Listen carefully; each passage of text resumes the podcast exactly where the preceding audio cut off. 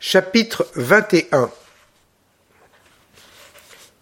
Par une belle matinée d'avril, le colonel Sir Thomas Neville, sa fille mariée depuis peu de jours, Orso et Colomba, sortirent de Pise en calèche pour aller visiter un hypogée étrusque nouvellement découvert que tous les étrangers allaient voir. Descendus dans l'intérieur du monument, Orso et sa femme tirèrent des crayons et se mirent en devoir d'en dessiner les peintures. Mais le colonel et Colomba, l'un et l'autre assez indifférents pour l'archéologie, les laissèrent seuls et se promenèrent aux environs.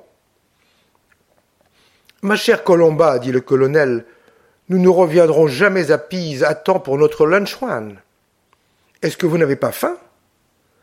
Voilà Orso et sa femme dans les Antiquités. Quand ils se mettent à dessiner ensemble, ils n'en finissent pas. Oui, dit Colomba, et pourtant il ne rapporte pas un bout de dessin. Mon avis serait, continua le colonel, que nous allassions à cette petite ferme là-bas. Nous y trouverons du pain, et peut-être de l'aléatico, qui sait, même de la crème et des fraises, et nous attendrons patiemment nos dessinateurs. Vous avez raison, colonel. Vous et moi, qui sommes les gens raisonnables de la maison, nous aurions bien tort de nous faire les martyrs de ces amoureux qui ne vivent que de poésie. Donnez-moi le bras. N'est-ce pas que je me forme? Je prends le bras, je mets des chapeaux, des robes à la mode, j'ai des bijoux, j'apprends je ne sais combien de belles choses, je ne suis plus du tout une sauvagesse. Voyez un peu la grâce que j'ai apporté ce châle. Ce blondin, cet officier de votre régiment qui était au mariage, mon Dieu, je ne puis pas retenir son nom, un grand frisé que je jetterai par terre d'un coup de poing. Chatworth, dit le colonel. À la bonne heure. Mais je ne le prononcerai jamais. Eh bien, il est amoureux fou de moi. Ah, Colomba, vous devenez bien coquette. Nous aurons dans peu un autre mariage. Moi Me marier? Et qui donc vrai mon neveu, quand Orso m'en aura donné un? Qui donc lui apprendrait à parler corse? Oui, il parlera corse et je lui ferai un bonnet pointu pour vous faire enrager. Attendons d'abord que vous ayez un neveu, et puis vous lui apprendrez à jouer du stylet si bon vous semble. Adieu les stylets, dit gaiement Colombe. Maintenant j'ai un éventail, pour vous en donner sur les doigts quand vous direz du mal de mon pays. Causant ainsi, ils entrèrent dans la ferme où ils trouvèrent vin, fraises et crème. Colombe aida la fermière à cueillir des fraises pendant que le colonel buvait de l'aléatico.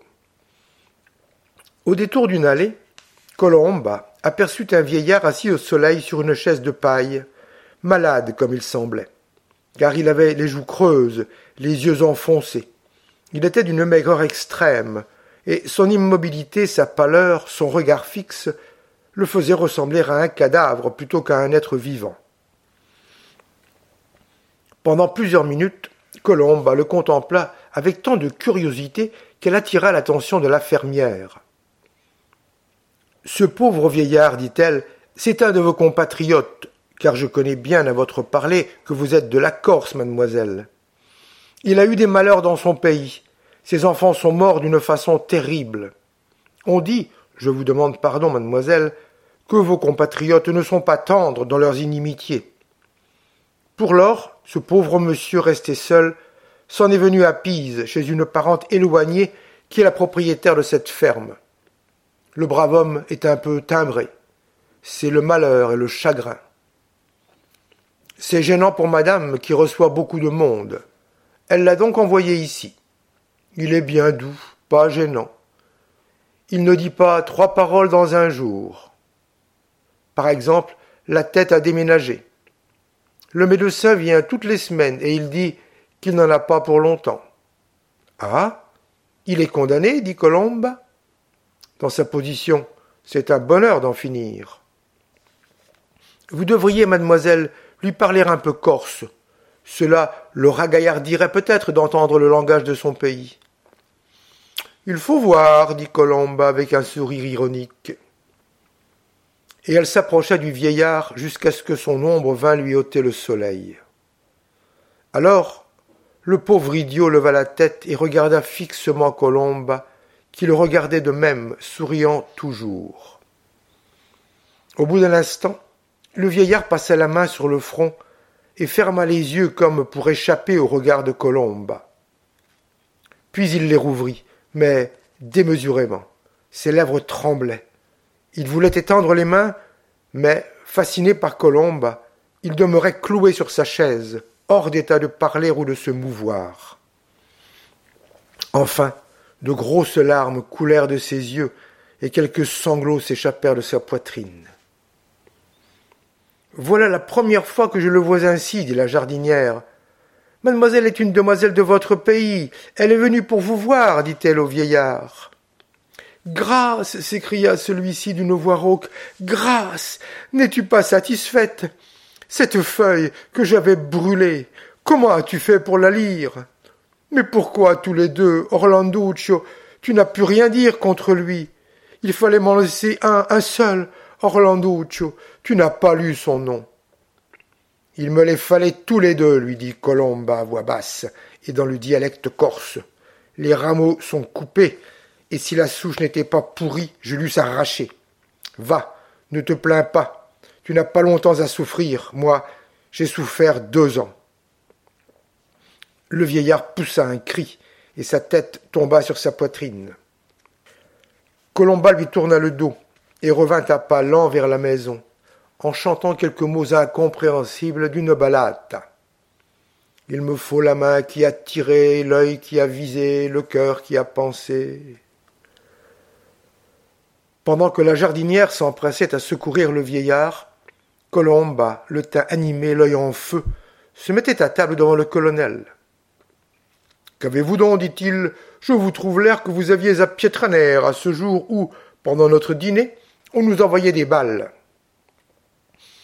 Ce sont des souvenirs de la Corse qui me sont revenus en tête. Mais voilà qui est fini. Je serai marraine, n'est-ce pas? Oh, quel beau nom je lui donnerais euh, Gilfuccio Tommaso Orso Leone. La jardinière rentrait en ce moment. Eh bien, demanda Colomba du plus grand sang-froid. Est-il mort ou évanoui seulement? Ce n'était rien, mademoiselle, mais c'est singulier comme votre vue lui a fait de l'effet. Et le médecin dit qu'il n'en a pas pour longtemps? Pas pour deux mois, peut-être. Ce ne sera pas une grande perte, observa Colombe. De qui diable parlez-vous demanda le colonel. D'un idiot de mon pays, dit Colomba d'un air d'indifférence, qui est en pension ici? J'enverrai savoir de temps en temps de ses nouvelles.